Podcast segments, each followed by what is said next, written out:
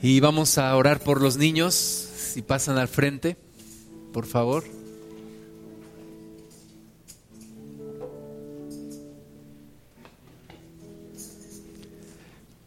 También el bebecito que está en el vientre.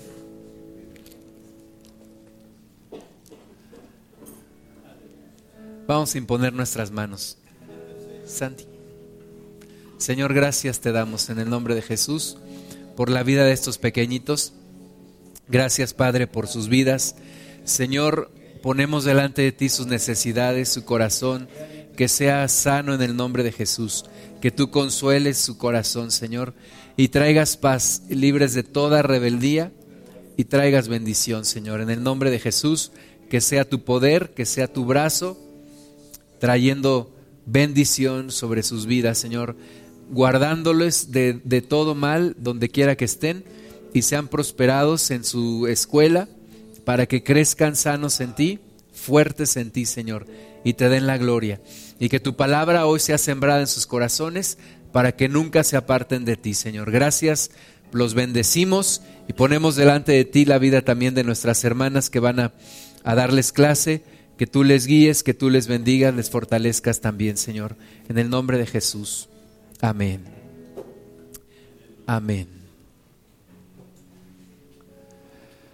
Pues vamos a abrir nuestra Biblia en el primer libro de Samuel. Primer libro de Samuel, capítulo capítulo 9.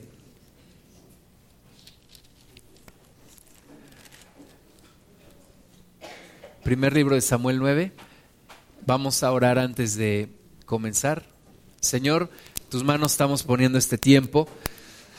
Y Padre, pedimos tu dirección, que tú abras nuestro entendimiento, nuestro corazón, para que tu palabra penetre hasta lo más profundo. Espíritu Santo, pedimos especialmente una manifestación tuya en este día, en esta hora, Señor, que tú nos guíes y que tu presencia sea aquí con nosotros. En el nombre de Jesús. Amén. Amén. Hubo un hombre que se llamó Samuel y Samuel fue el último de los jueces de Israel. El pueblo, cuando ya Samuel estaba envejeciendo, el pueblo dijo, pues mira, tus hijos andan en, en el mundo y nosotros queremos un rey. Queremos que nos pongas un rey y ser como los demás pueblos. Ser como los demás pueblos que tienen un rey y ese rey va delante de ellos cuando van a la guerra y queremos ser como ellos. Y Samuel se molestó y Dios le dijo a Samuel, Samuel, escúchalos y haz como te están pidiendo. Así que eh, Samuel oró al Señor y Dios levantó a un primer rey, a un rey sobre Israel. Y vamos a ver aquí en primer libro de Samuel, capítulo 9, versículo 1, cómo Dios escogió a ese primer rey sobre su pueblo. Dice, había un varón de Benjamín, hombre valeroso, el cual se llamaba Cis, hijo de Abiel, hijo de Seor, hijo de Becorat, hijo de Afía, hijo de un benjamita.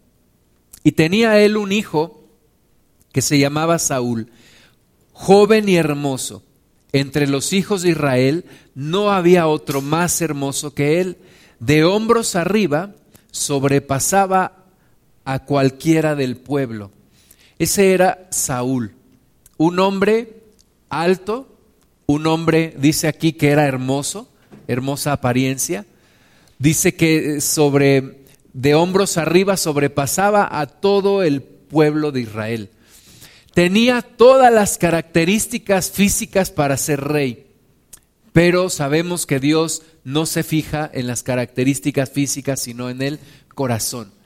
Y muchas veces nosotros podemos tener todo el, talento, todos los recursos, sin embargo, si no tenemos a Dios, si no tenemos el Espíritu de Dios en nosotros, pues de nada nos va a servir. No nos alcanza, no nos alcanza nuestros talentos, no nos alcanza nuestras capacidades para vivir esta vida. Necesitamos la presencia del Espíritu Santo. Entonces, eh, Saúl, perdón, era un, un buen prospecto, pero le hacía falta lo más importante. Pero Dios se había fijado en él. Dice el versículo 3, y se habían perdido las asnas de Cis, padre de Saúl, por lo que dijo Cis a Saúl su hijo.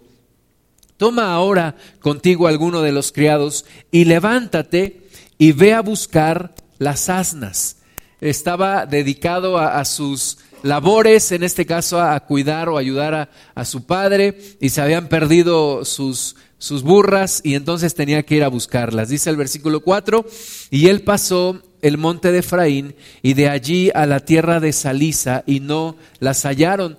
Tampoco, perdón, y no las hallaron. Pasaron luego por la tierra de Salim y tampoco. Después pasaron por la tierra de Benjamín y no las encontraron. Cuando vinieron a la tierra de Suf, Saúl dijo a su criado que tenía consigo, ven, volvámonos porque quizá mi padre, abandonada la preocupación por las asnas, estará acongojado por nosotros. Está Saúl viviendo su vida tras de sus propósitos, detrás de sus cosas, está buscando a las asnas de su padre, no las encuentra, está preocupado, ya han pasado, han pasado varios días y no las encuentran, y parece que había un fracaso en esta búsqueda, pero Dios estaba planeando algo. Dios estaba buscando a este hombre, así como tú y yo muchas veces estamos en nuestras actividades, en nuestra rutina, buscando el pan de cada día, buscando el salario o los, los clientes o los proyectos, buscando sacar adelante a nuestros hijos. Pero Dios tiene planes y Dios mira a nuestras vidas, aun cuando nosotros no nos damos cuenta. Y entonces dice el versículo 6, Él le respondió, el criado le respondió, a Saúl, he aquí, ahora hay en esta ciudad un varón de Dios, que es hombre insigne. Todo lo que él dice acontece sin falta. Vamos pues allá, quizá nos dará algún indicio acerca del objeto por el cual emprendimos nuestro camino.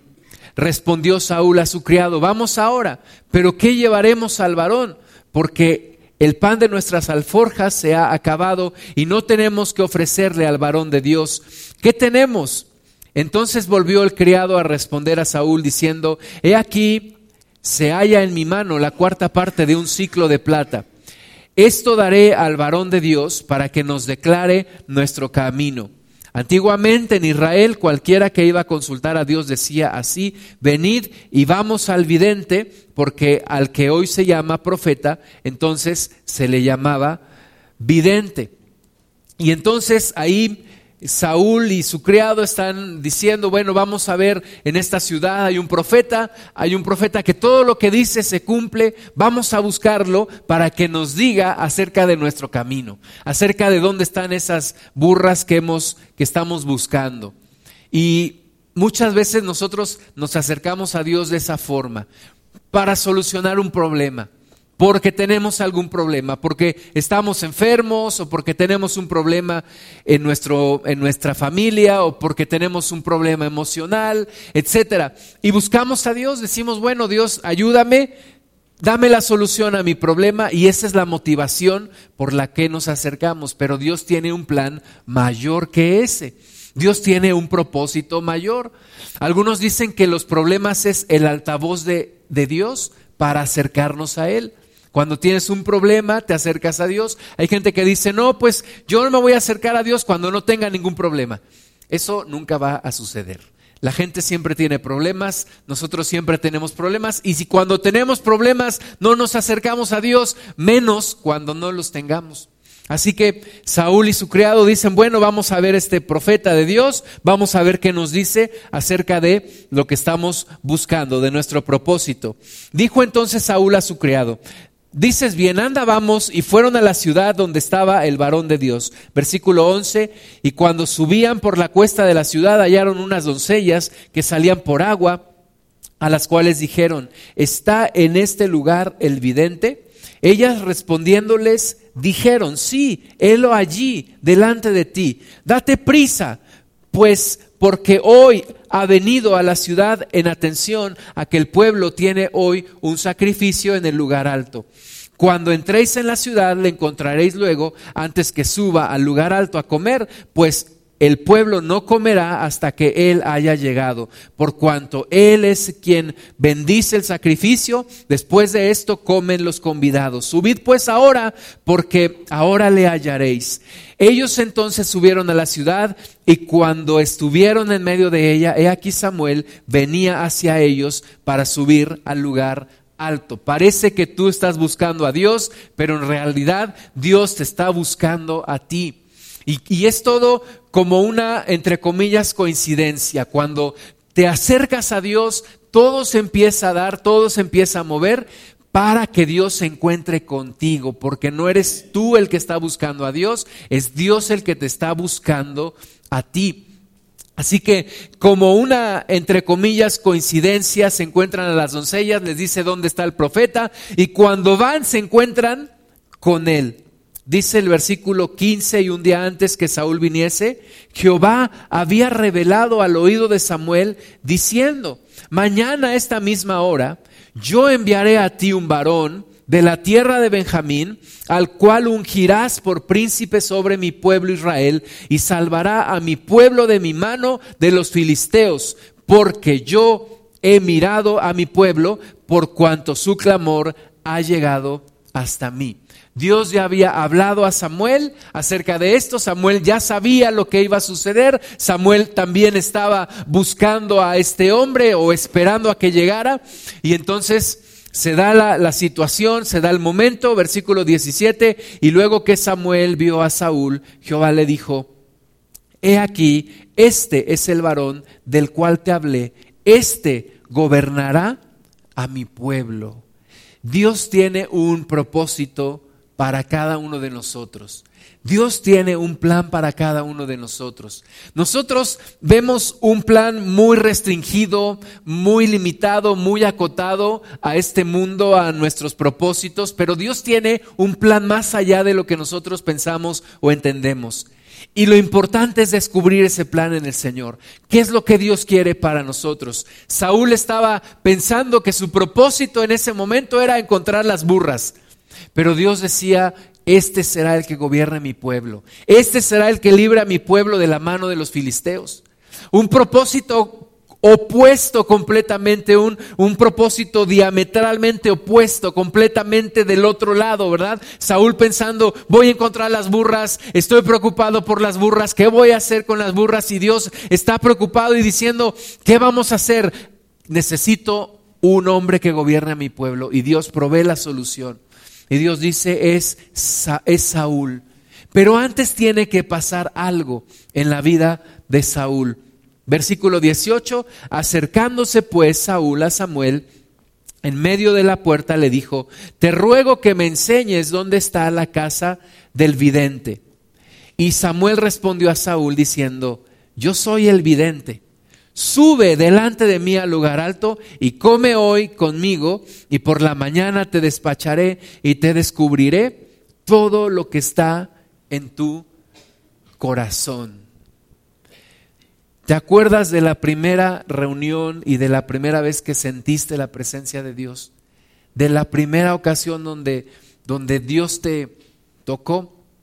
Yo hasta lo escribí en un cuaderno, ahí lo tengo, de hace 20, 26 años, ya va para 26 años, y cómo todas las cosas se fueron dando. Eh, me, acuerdo que escribí hasta lo que hice un día anterior, el sábado, y cómo me había ido a comprar unas cosas, me fui al centro a comprar unos circuitos para mi, para mi escuela, porque yo estudiaba, y me fui a comprar allá República del Salvador, y, en la noche me dormí con un poco de nervios y pensando, al otro día voy a ir al, grupo de, mi profesor, a, a, la congregación, como él le llama, y cómo va a ser, qué va a pasar. Señor, yo le pedí a Dios, Dios, no me dejes que me engañen, y si eres tú, muéstrate a mi vida. Y todo se fue dando, y al otro día parecía que Dios me estaba esperando allí. Parecía que Dios estaba no solamente esperando el encuentro, sino que él mismo había hecho todas las cosas para, para tener ese encuentro. Saúl está asombrado porque le, dice, ¿conoces tú al, al, vidente?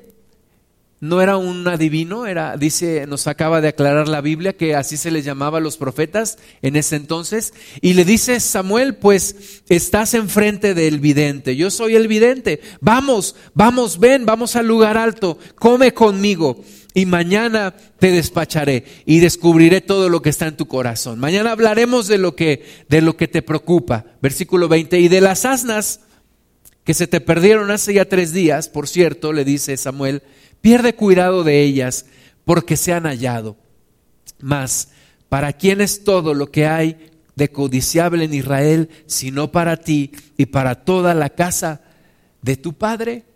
Cuando tienes ese encuentro con Dios, Dios te dice, sí, eso por lo que estás preocupado, eso por lo que te acercaste, tiene solución. Pero hay algo más importante. Sí, hay solución a tus problemas, pero hay algo más importante todavía. Vas a tener salud, pero hay algo mucho más importante todavía.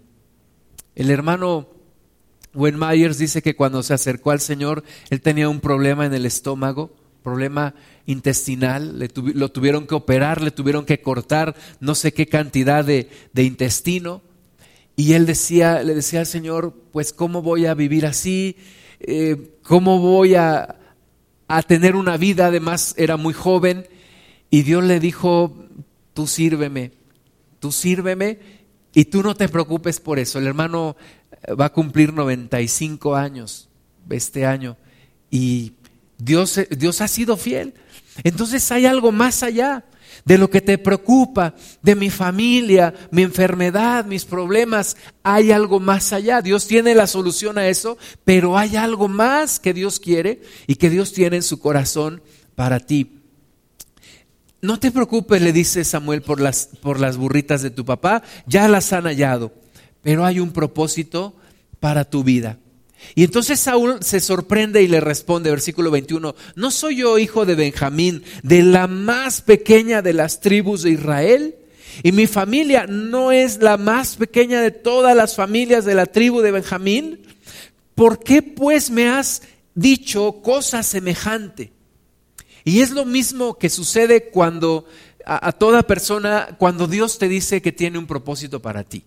Con Moisés sucedió lo mismo, ¿verdad? Cuando Dios le dice, yo te voy a llevar, tú vas a llevar a mi pueblo, tú lo vas a sacar de la esclavitud. Y Moisés estaba ahí discutiendo con el Señor y le decía, pero ¿quién soy yo? Y además no sé hablar, y además cómo voy a ir, y qué voy a decir, tratando de convencer a Dios que era la persona equivocada, tratando de convencer a Dios que era, que era la persona incorrecta para esta misión.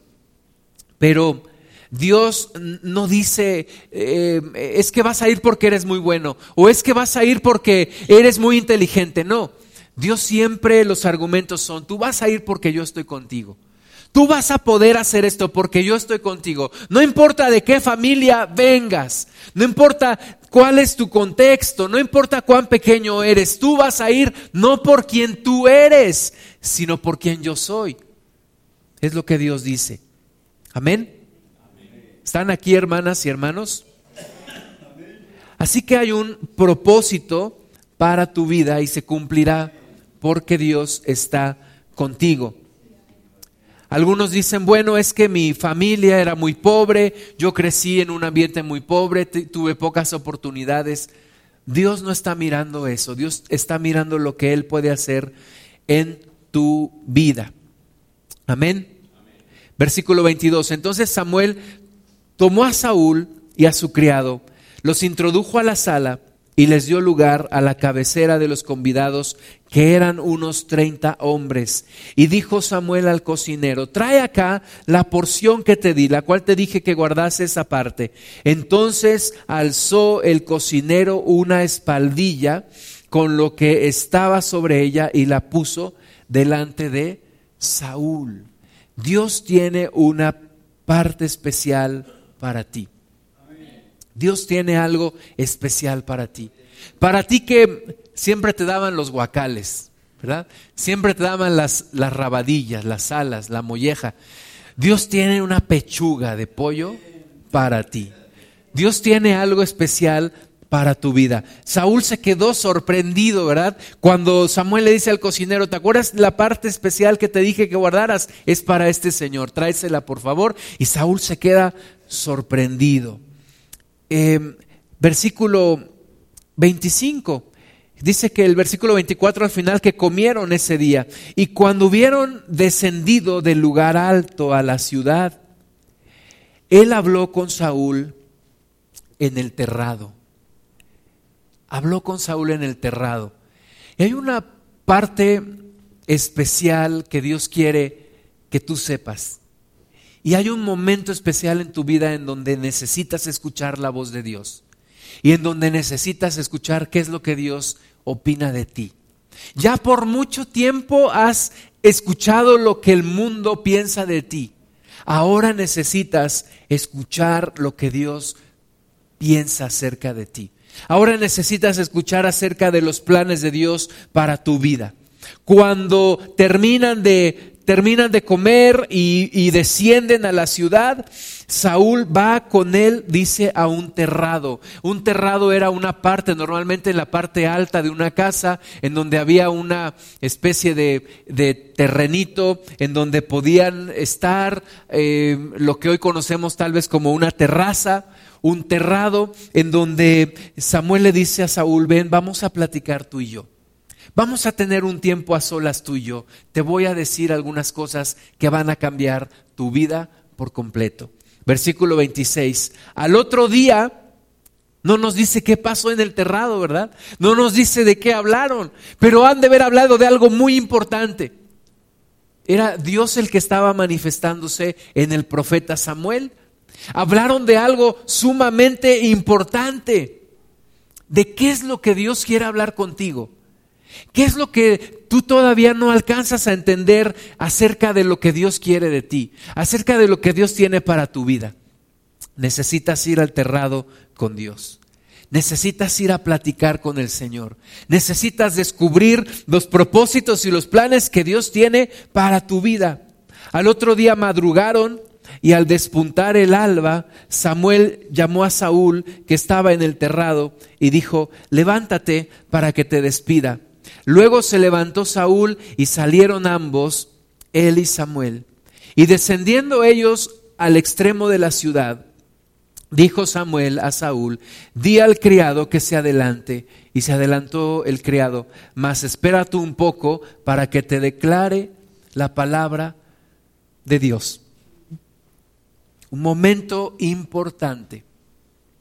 Tomando entonces Samuel una redoma de aceite, la derramó sobre la cabeza y lo besó y le dijo, ¿no te ha ungido Jehová por príncipe sobre su pueblo Israel? Hoy después que te hayas apartado de mí, hallarás dos hombres junto al sepulcro de Raquel en el territorio de Benjamín, en Celsa, los cuales te dirán, las asnas que habías ido a buscar se han hallado. Tu padre ha dejado ya de inquietarse por las asnas y está afligido por vosotros, diciendo, ¿qué haré acerca de mi hijo? Y luego que de allí sigas más adelante y llegues a la encina de Tabor, te saldrán al encuentro tres hombres que suben a Dios en Betel, llevando uno tres cabritos, otro tres tortas de pan y el tercero una vasija de vino, los cuales, luego que te hayan saludado, te darán dos panes los que tomarás de mano de ellos. Después de esto llegarás al collado de Dios donde está la guarnición de los filisteos. Y cuando entres allá en la ciudad encontrarás una compañía de profetas que descienden del lugar alto y delante de ellos salterio, pandero, flauta y arpa y ellos profetizando. Dios tiene todos los planes todos los planes bien detallados para tu vida. Todo, todo, todo perfectamente bien calculado. Todo perfectamente bien planeado. Todo perfectamente en un orden. La situación es que tú y yo seamos obedientes y fluyamos en ese plan de Dios. A veces estamos preocupados, ¿y qué va a pasar? ¿Y qué va a suceder? ¿Y, y, y me va a alcanzar o no? ¿Qué voy a hacer? Dios tiene todo ya provisto. Solo tienes que ser obediente, solo tienes que caminar, caminar hacia adelante, ir hacia adelante, ir hacia lo que Dios quiere de ti, obedecer la voz de Dios y vas a ir encontrando señal por señal, provisión por provisión tiempo tras tiempo, detalle tras detalle. Así que Saúl va, como, como le dice, el versículo 6 dice, entonces el Espíritu de Jehová vendrá sobre ti con poder y profetizarás con ellos y serás mudado en otro hombre. Entonces el Espíritu de Jehová Vamos a leer esto en voz alta. Entonces el Espíritu de Jehová vendrá sobre ti con poder y profetizarás con ellos y serás mudado en otro hombre. Amén. Eso es lo que tú y yo necesitamos experimentar. Que el Espíritu de Dios venga con poder sobre nosotros y que seamos mudados en otras personas, en otra mujer o en otro hombre. Versículo 7, y cuando te haya sucedido estas señales, haz lo que te viniere a la mano, porque Dios está contigo. Luego bajarás delante de mí a Gilgal, entonces descenderé yo a ti para ofrecer holocaustos y sacrificar ofrendas de paz. Espera siete días hasta que yo venga a ti y te enseñe lo que has de hacer. Aconteció luego que al volver él la espalda para apartarse de Samuel, le mudó Dios su corazón y todas estas señales acontecieron en aquel día. Necesitamos que Dios cambie nuestro corazón por el poder de su Espíritu Santo. No por nuestro esfuerzo, no por nuestra capacidad. Necesitamos que Dios cambie nuestro corazón por el poder de su Espíritu Santo. Y cuando llegaron allá al collado, versículo 10, he aquí la compañía de los profetas que venía a encontrarse con él. Y el Espíritu de Dios vino sobre él con poder y profetizó entre ellos. Y aconteció que cuando todos los que le conocían antes vieron que profetizaba con los profetas, el pueblo decía el uno al otro, ¿qué le ha sucedido al hijo de Cis? Saúl también entre los profetas. Y alguno de allí respondió diciendo, ¿y quién es el padre de ellos? Por esta causa se hizo proverbio también Saúl entre los profetas. Necesitamos, hermanas y hermanos, recibir el Espíritu Santo. Necesitamos ser llenos del Espíritu Santo. El Espíritu de Dios cambió el corazón de Saúl. Algunos pensarán, bueno, sí, pero al final se desvió, al final desobedeció. Bueno, es la decisión de cada uno de nosotros, pero tenemos que recibir el Espíritu de Dios y ser cambiados, mudados en otras personas, mudados en otro hombre, en otra mujer. Dios le mudó el corazón, dice el versículo 9. Dice que cuando vino el Espíritu de Dios empezó a profetizar, empezó a ver las cosas diferente, empezó a escuchar la voz de Dios. Y tú y yo necesitamos el Espíritu Santo. La diferencia entre el Antiguo Testamento y el Nuevo Testamento es que en el Antiguo Testamento vemos el Espíritu de Dios viniendo sobre reyes y sacerdotes. Y en el Nuevo Testamento, ahora reyes y sacerdotes somos cada uno de nosotros. Somos tú y yo. Somos reyes y sacerdotes. Ahora podemos recibir el Espíritu de Dios. Amén podemos recibir el Espíritu Santo. Yo escucho al hermano Juanito muy emocionado, pero a todos los demás muy... Tú necesitas recibir el Espíritu Santo. Necesitamos recibir el Espíritu de Dios. Vamos a ver en el libro de Hechos, capítulo 19. Hechos, capítulo 19, versículo 1. Algunos todavía no saben del Espíritu de Dios. Algunos todavía no reciben el Espíritu Santo. Y necesitas recibirlo. Necesitas encontrarte con Dios en el terrado. Necesitas recibir el Espíritu de Dios.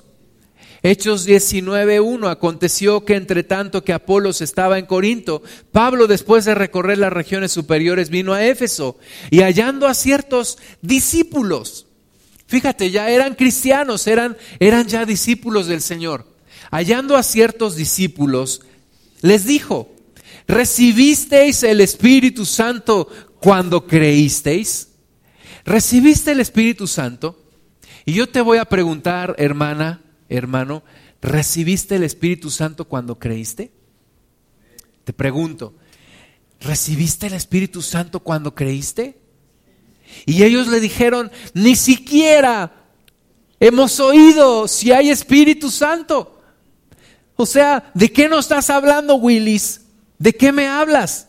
No sabemos quién es el Espíritu Santo. Entonces dijo Pablo, ¿en qué pues fuisteis bautizados? Ellos dijeron, en el bautismo de Juan.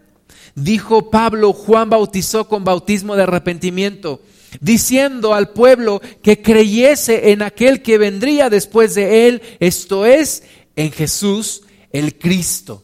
Algunos cristianos solo se han quedado en el bautismo de Juan en el bautismo de arrepentimiento y se han arrepentido y han venido al Señor y le han prometido cambiar y le han dicho, Señor, perdóname y hazme una persona diferente, pero, pero a lo mejor te falta el Espíritu Santo. Falta que venga el bautismo del Espíritu Santo. Juan el Bautista dijo, detrás de mí viene uno que es antes que yo, que no soy digno de desatar su calzado. Y dijo, Él bautiza con Espíritu Santo y fuego de Dios.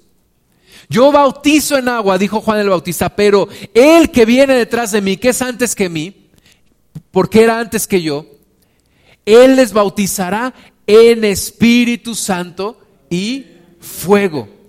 Necesitamos recibir el bautismo de Jesucristo. Cuando oyeron esto, versículo 5, fueron bautizados en el nombre del Señor Jesús. Y habiéndoles impuesto Pablo las manos, vino sobre ellos el Espíritu Santo y hablaban en lenguas y profetizaban. La venida del Espíritu Santo a tu vida tiene que ser con manifestación. Tú puedes decir, sí tengo el Espíritu Santo. Y yo te pregunto, ¿cuál es la manifestación del Espíritu Santo en ti? Saúl profetizaba. Estos discípulos que recibieron el Espíritu de Dios hablaban en lenguas y profetizaban. Dice el versículo 7 que eran por todos unos doce hombres. Entonces, la presencia del Espíritu Santo en tu vida tiene que tener una manifestación. Tiene que manifestarse el Espíritu de Dios en tu vida. Tiene que haber una manifestación en lenguas en ti, en sanidades, en todos los dones que trae el Espíritu de Dios y tiene que haber un fruto del Espíritu Santo en ti. Necesitas más del Espíritu de Dios. Tú que estás pensando, no, pues yo ya sí lo tengo, pues sí, pero necesitas más. Necesitas más del Espíritu de Dios, necesitas más manifestación, necesitas más de su presencia, necesitas más del Espíritu Santo. Tienes que llenarte del Espíritu de Dios. Necesitamos más del Espíritu Santo. Necesitamos una mayor comunión. Necesitamos que el Espíritu de Dios cambie nuestro corazón, nos saque de nuestra apatía, nos quite de todo el pecado, abra nuestros ojos, nos haga libres.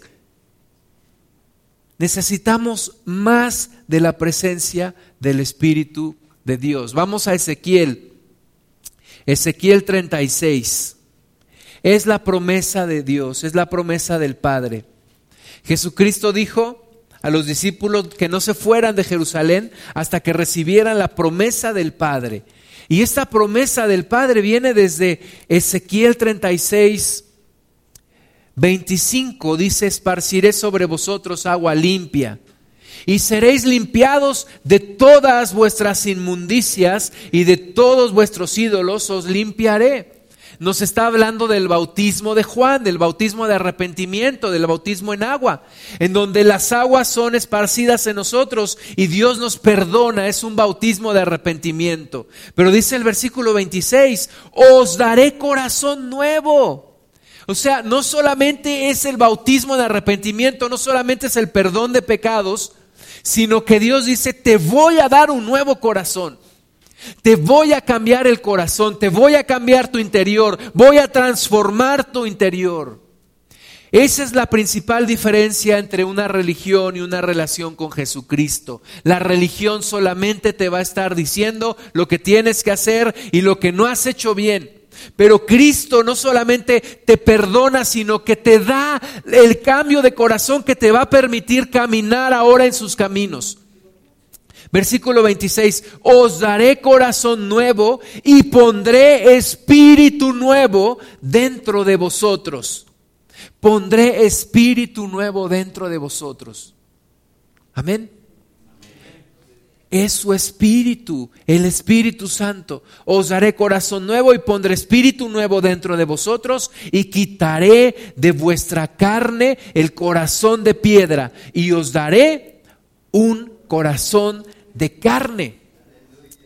Dios quiere cambiar tu corazón, Dios quiere poner su espíritu en ti. Versículo 27, y pondré dentro de vosotros mi espíritu y haré que andéis en mis estatutos y guardéis mis preceptos y los pongáis por obra. ¿Cómo? Cuando el Espíritu Santo esté dentro de ti. Cuando yo empiezo a sentir mucho la, tentación y empiezo a, a tratar de regresar a lo que era, yo digo, Señor, me hace falta más comunión contigo. Me hace falta más de tu Espíritu Santo. ¿Por qué? Porque cuando el Espíritu Santo está en mí, dice que Él me hará guardar los estatutos del Señor, caminar en sus preceptos y ponerlos por obra.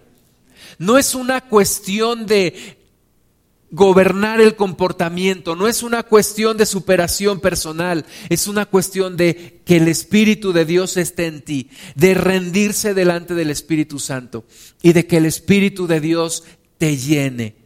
Pondré dentro de vosotros mi espíritu. Es una promesa de Dios, es una promesa del Padre. No puede jurar por nadie. Pone su nombre allí. Dice, yo derramaré mi espíritu, pondré en ti mi espíritu y te haré andar en mis estatutos y haré que andes en mis preceptos y que los pongas por obra. Versículo 28, habitaréis en la tierra que di a vuestros padres y vosotros me seréis por pueblo y yo os seré a vosotros por Dios. Y dice el apóstol Pablo que esas son las arras de nuestra herencia y el sello que hemos recibido de Dios, el Espíritu Santo en nosotros.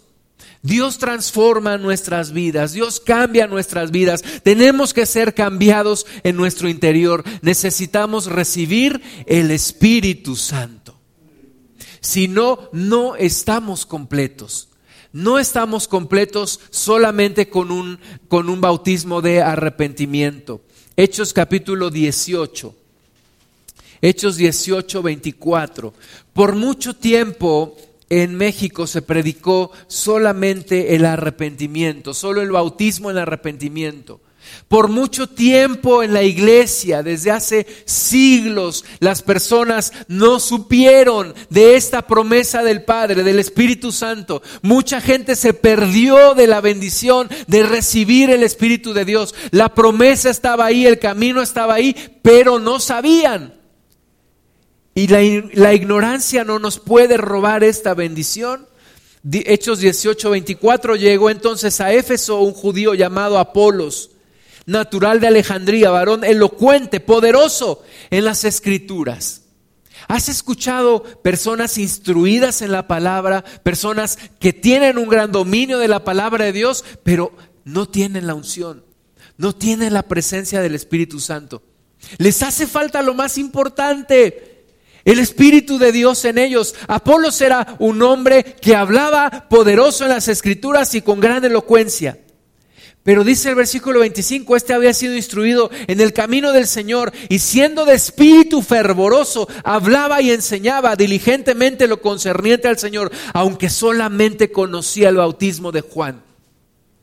Le faltaba el bautismo en el Espíritu Santo. Le faltaba la presencia de Dios en su vida.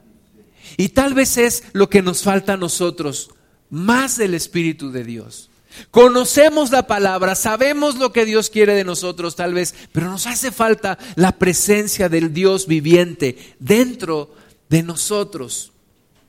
Dice el versículo 26 y comenzó a hablar con denuedo en la sinagoga, pero cuando le oyeron Priscila y Aquila, le tomaron aparte y le expusieron más exactamente el camino de Dios. Y yo creo que le, le impusieron también las manos y le dijeron, recibe el Espíritu de Dios. Y yo creo que recibió la presencia de Dios, recibió la llenura del Espíritu Santo. Y el versículo 27 dice, y queriendo él pasar a, Acaya, los hermanos le animaron y escribieron a los discípulos que le recibiesen. Y llegado él allá fue de gran provecho a los que por la gracia habían creído, porque con gran vehemencia refutaba públicamente a los judíos, demostrando por las escrituras que Jesús era el Cristo lleno del Espíritu de Dios, seguía con espíritu fervoroso, pero ahora con la presencia del Espíritu Santo en él. Tú y yo necesitamos la presencia del Espíritu de Dios. Estoy leyendo un libro y el autor del libro dice que él, es hijo de pastores y él sabía lo que era ir a los retiros cristianos. Eh, dice que sus papás lo mandaban cada verano y él ya sabía lo que tenía que hacer y lo que iba a pasar y que había cantos y que había predicación y que luego iban a dormir y ya. Y eso era lo que él esperaba en esa ocasión. Pero dice que esa noche llegó un predicador que empezó a hablar con una pasión, con un fuego de Dios en su corazón que llamó su atención cautivó su atención. Y entonces cuando este hombre llamó, hizo el llamado y pasaron al frente, dice que él pasó oró por él y estuvo cinco horas tirado en el piso en la presencia del Espíritu Santo. Y de allí su vida fue completamente diferente. El Espíritu de Dios puede cambiar tu vida en un instante, con un toque, con el toque del Espíritu. No significa que ya después nos olvidamos de Él, no. Es el inicio de algo para siempre, para toda la vida. La comunión que Dios quiere tener contigo es una comunión para siempre, por la eternidad. Así que de la misma forma que Apolos, tú y yo necesitamos recibir el Espíritu de Dios, más del Espíritu Santo, más del Espíritu de Dios. Joel capítulo 2, versículo 28 dice, y después de esto derramaré mi Espíritu sobre toda carne Después de esto derramaré mi espíritu sobre toda carne. ¿Por qué hay tanto ocultismo? ¿Por qué la gente se va detrás de los espíritus engañadores? ¿Por qué la gente se va para que le adivinen su futuro? ¿Por qué la gente consulta a los brujos para que los sanen a través de demonios que se manifiestan? Porque muchas veces la iglesia no ha tenido la respuesta. La respuesta es el Espíritu de Dios. Es Jesucristo la respuesta y la manifestación del Espíritu Santo. Necesitamos ser una iglesia viva. Necesitamos ser una iglesia llena del Espíritu de Dios. Dios lo promete aquí, dice después de esto, y Pedro lo interpreta en el libro de los Hechos, en los postreros días. En los postreros días derramaré mi espíritu sobre toda carne y profetizarán vuestros hijos y vuestras hijas, vuestros ancianos soñarán sueños y vuestros jóvenes verán visiones y también sobre las siervas y sobre los siervos derramaré mi espíritu en aquellos días. Es sobre nosotros, sobre quienes Dios quiere derramar el Espíritu de Dios, su Espíritu Santo. El Espíritu Santo nos quiere llenar hoy, hermanas y hermanos. Necesitamos ser llenos del Espíritu Santo. Necesitamos tener la presencia de Dios en nuestras vidas. Estamos viviendo tiempos complicados y no vamos a poder, no vamos a poder ser vencedores si el Espíritu de Dios no está con nosotros. Si el Espíritu Santo está con nosotros, lo vamos a lograr. Si no está en nosotros, nuestro esfuerzo no va a alcanzar. Vamos a Hechos capítulo 2. La promesa llegó en aquel día de Pentecostés. La promesa del Espíritu Santo dice que estaban todos juntos, Hechos 2.1. Cuando llegó el día de Pentecostés, estaban todos unánimes juntos.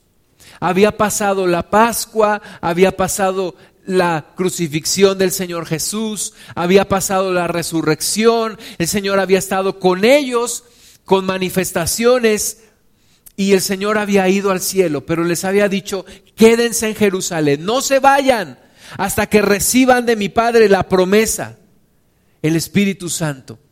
Y estaban ahí unánimes todos juntos, dice el versículo 2, y de repente vino del cielo un estruendo como de un viento recio que soplaba, el cual llenó toda la casa donde estaban sentados. Hermanas y hermanos, lo que llamó la atención de todos los judíos que estaban ahí en la fiesta de Pentecostés en ese día no fueron las lenguas de los hombres, fue este gran estruendo, un estruendo como de un viento recio que soplaba y llenó toda la casa donde estaban sentados y se les aparecieron lenguas repartidas como de fuego, asentándose sobre cada uno de ellos y fueron todos llenos del Espíritu Santo y comenzaron a hablar en otras lenguas según el Espíritu les daba que hablasen. Yo le pido al Señor que se manifiesten las lenguas entre nosotros, que seamos una iglesia activa, llena del Espíritu de Dios que no nos conformemos con decir, sí, el Espíritu Santo está en mí. ¿Por qué? Pues porque yo lo creo, porque yo recibí a Cristo, porque yo me bauticé. Pero tiene que haber señales manifiestas del Espíritu de Dios, así como en este día de Pentecostés. Tiene que haber manifestación del Espíritu Santo en tu vida. Ayer estábamos platicando y mi esposa les preguntaba a mis hijos, ¿ustedes oran en lenguas? Ellos dijeron, sí.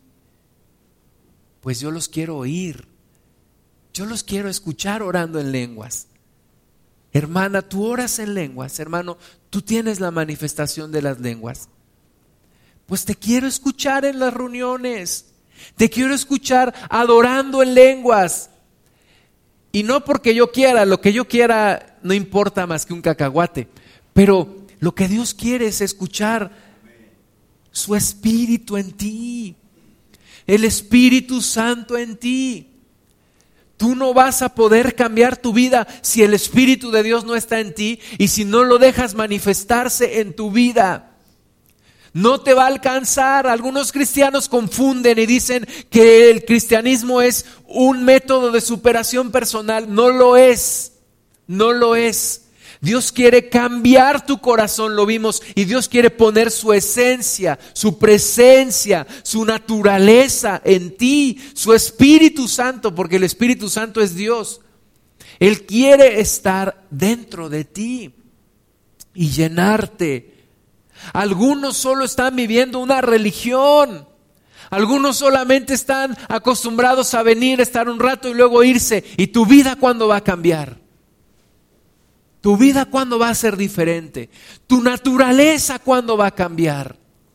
Tú necesitas, como Saúl dice la palabra, que fue mudado en otro hombre. Como Pedro, como Pablo, como todos ellos fueron cambiados por la presencia del Espíritu Santo. Tú no necesitas una religión. Tú necesitas una transformación. Y si el Espíritu de Dios no está en ti, tu cristianismo no es más que bla, bla, bla, bla. Pura teoría y nada real. El Espíritu de Dios tiene que estar en tu vida. El reino de Dios se hace realidad en ti cuando el Espíritu de Dios está en ti. Le decían al Señor Jesús, tú por los demonios echas a los demonios, tú por Belcebú echas a los demonios. Jesús les dijo, y si, y si vuestros hijos echan fuera a los demonios, ¿por quién los echan? Dijo, mas si por el Espíritu de Dios echo fuera a los demonios, el reino de Dios ha venido. Y esa es la manifestación. El reino de Dios ha venido cuando el Espíritu Santo está en ti. Cuando el Espíritu de Dios está en ti, cuando se acaban los problemas en tu casa, cuando dejas de discutir todos los días, cuando dejas de emborracharte, cuando dejas de ser drogadicto, cuando dejas de ser lo que fuiste. Si solamente lo estás disfrazando, si solamente estás medio cambiando algunas cosas o escondiéndote para que no te vean, eso no sirve absolutamente de nada y te estás engañando tú. El Espíritu de Dios tiene que venir y cambiarte. Como Jacob. Jacob fue cambiado y dejó de ser Jacob. Y el día que tuvo su encuentro con Dios y estuvo luchando, dice la palabra en Génesis, que estuvo luchando hasta, hasta que amanecía. Y el ángel de Dios le dijo, déjame porque ya amanece y me tengo que ir. Y Jacob le decía, no te dejaré hasta que me bendigas. Y la palabra de Dios también nos dice en el libro de Miqueas que fue una súplica, que era el llanto de Jacob. O sea, Jacob no estaba peleando con Dios cuerpo a cuerpo. Jacob estaba llorando en agonía. Su hermano lo quería matar. Estaba, eh, estaba cosechando los frutos de, de todo lo que él había sido. Jacob significa el que suplanta. Había sido un suplantador toda su vida. Pero ese día se encontró con Dios y le dijo, no te dejaré hasta que me bendigas, no te dejaré hasta que me bendigas. Y el ángel le decía, suéltame ya, me tengo que ir. Y Jacob toda la noche con súplicas y ruegos le decía, Señor, bendíceme, bendíceme. Y Dios le dice, ¿cuál es tu nombre? le pregunta. Y Jacob le dice, el que suplanta. Eso es lo que yo soy. Soy un suplantador. Me la he pasado toda la vida suplantando. Mi hermano me quiere matar y son las consecuencias de lo que yo he sido. Y Dios le responde, este es tu milagro. Desde hoy tu nombre será Israel, el que pelea con Dios y sale victorioso. Dios cambió su naturaleza. Eso es lo que tú necesitas, que Dios cambie tu naturaleza. Que Dios mude tu corazón, que Dios te transforme en otra persona. No necesitas zancocharte nada más, no necesitas ahí medio hacer un cambio, no. Necesitas un cambio de corazón y que Dios ponga su espíritu en ti. Que Dios ponga su Espíritu Santo. Necesitamos el Espíritu de Dios. Vino sobre ellos, dice el versículo 4, fueron todos llenos del Espíritu Santo y comenzaron a hablar en otras lenguas según el Espíritu les daba que hablasen. Moraban entonces en Jerusalén judíos, varones piadosos de todas las naciones y hecho este estruendo, ¿Cuál estruendo? Ese del Espíritu de Dios que vino como el estruendo de un viento recio. Hecho este estruendo, se juntó la multitud y estaban confusos porque cada uno de ellos les oía hablar en su propia lengua. Y estaban atónitos y maravillados diciendo, mirad, no son galileos estos que hablan. ¿Cuándo llamaremos la atención de la gente para que se acerque a Cristo? Cuando el Espíritu de Dios se manifieste en nuestras vidas. Cuando el Espíritu Santo haga una manifestación en nosotros, la gente va a venir, la gente va a ver tu vida y va a decir, ¿qué es esto? ¿Qué es lo que está pasando en ti? ¿Qué es esto que veo en tu vida? Yo quiero un cambio también. Y Pedro les predica, vamos a saltarnos unos versículos, vamos al versículo 37. Al oír esto se compungieron de corazón y dijeron a Pedro y a los otros apóstoles, varones hermanos, ¿qué haremos? ¿Qué haremos? El Espíritu de Dios los había reunido aquellos que habían crucificado a Jesús, aquellos que habían consentido con los, con los religiosos en matar al, Señor Jesucristo, ahora estaban delante de Pedro, los había traído el estruendo de un viento recio del Espíritu de Dios, habían escuchado a, a esos discípulos, a esos 120 hablar en su propia lengua las maravillas de Dios y le preguntan a Pedro, Pedro, ahora qué haremos? Pedro les dijo, arrepentíos y bautícese cada uno de vosotros en el nombre de Jesucristo para el perdón de los pecados y recibiréis el don del Espíritu Santo. Es el plan completo, hermanas y hermanos. Si tú solamente te arrepientes, recibes a Cristo como tu Señor y Salvador, te va a faltar todo el resto de tu vida, porque todo el resto de tu vida se llama santificación. Y si no tienes el Espíritu de Dios, no vas a llegar. No vas a llegar. Por eso dice Pedro, bautícese cada uno en el nombre de Jesucristo para perdón de pecados y recibiréis el don del Espíritu Santo, porque para vosotros es la promesa, y para vuestros hijos, y para todos los que están lejos, para cuantos el Señor nuestro Dios llamare. La promesa es para ti. La promesa es para ti. Recibe el Espíritu Santo. Recibe el Espíritu de Dios. Vamos a ponernos de pie. Vamos a buscar el Espíritu de Dios. Vamos a buscarle con todo nuestro corazón.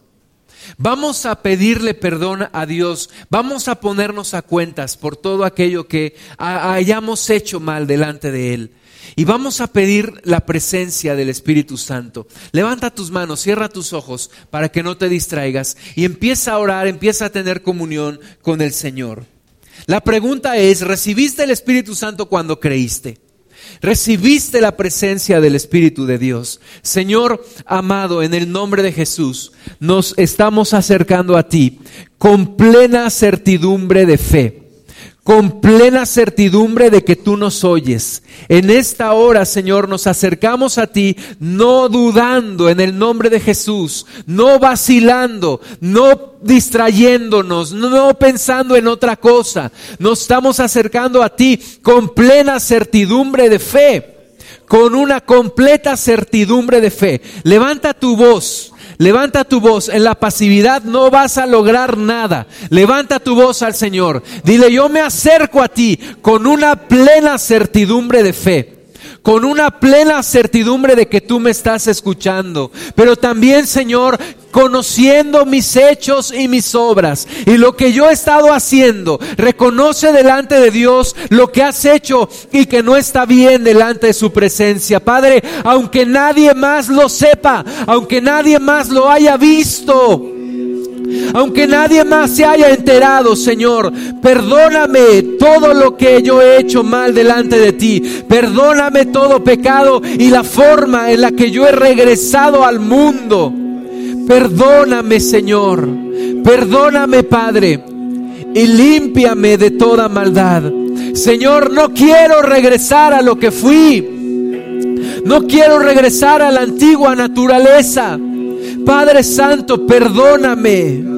Perdóname, Señor. Levanto mi voz delante de ti. No encubro mi pecado delante de ti, Señor. Perdóname. Límpiame, Señor Jesús. Abro mi corazón, abro mi mente delante de ti y abro mi vida también, Señor. Límpiame, Señor. Límpiame, pídele al Señor que te limpie. Pídele al Señor que te perdone. No, no te conformes con pensarlo. Dilo, dilo, díselo. Señor, transfórmame, límpiame. Padre, y derrama tu espíritu en mi vida. Dile al Señor, dame de tu espíritu, dame de tu espíritu santo. Levanta tus manos y dile al Señor, dame de tu espíritu santo, dame de tu espíritu santo, Señor. Acabamos de leer que para nosotros es la promesa, para los que estábamos lejos y para todos los que el Señor llamare. Dame de tu espíritu, Señor. Dame de tu espíritu santo. Dame de tu presencia, Dios amado. Dame de tu espíritu. Lléname de tu espíritu Espíritu Santo, me rindo a ti para recibir de tu Espíritu. Levanta tu voz, levanta tu voz en clamor, como, como Jacob clamaba y oraba delante del Señor en una súplica. Señor, dame de tu espíritu. Acaba con mi religiosidad. Señor, acaba con mi hipocresía. De delante de ti declaro mi nombre, Señor, de todo lo que he sido, de todo lo que fui. Y ya no quiero serlo. Señor, múdame en otro hombre, cámbiame en otra persona, cámbiame en otra persona, Señor, transforma mi corazón, ese cambio que solamente tú puedes hacer. Hazlo en mí, Señor, hazlo en mí, Señor. Hazlo en mí, Padre, en el nombre de Jesús. Dile al Señor, dame de tu espíritu. Dame de tu Espíritu Santo. Oh, rababa sharati rababa. Horri siriti tirababa. Empieza a orar en lenguas. Horri shiriti tirababa sababa. Horra sababa shiriti tirababa. Irisi rababa siriti tirababa sababa. Oskati tirababa shiriti tirababa. Irrababa siriti tirababa. Espíritu de Dios, te invitamos, Señor, te pedimos, te suplicamos, nos rendimos a ti, mi Dios, nos rendimos a ti. No queremos contristarte, no queremos apagarte no queremos hacerte a un lado, no queremos ignorarte, Señor, no queremos ofenderte, Señor. Oh rababa shiriti tirababa, oh rababa siriti tirababa sharati tirribibi, oshkiti tirababa. Levanta tus manos al Señor. Oh rababa shiriti tirababa. Levanta tu voz sin miedo, sin miedo, en el nombre de Jesús. Oh rababa sharati tirababa siriti, ushkatata rababa siriti tirababa, oh rababa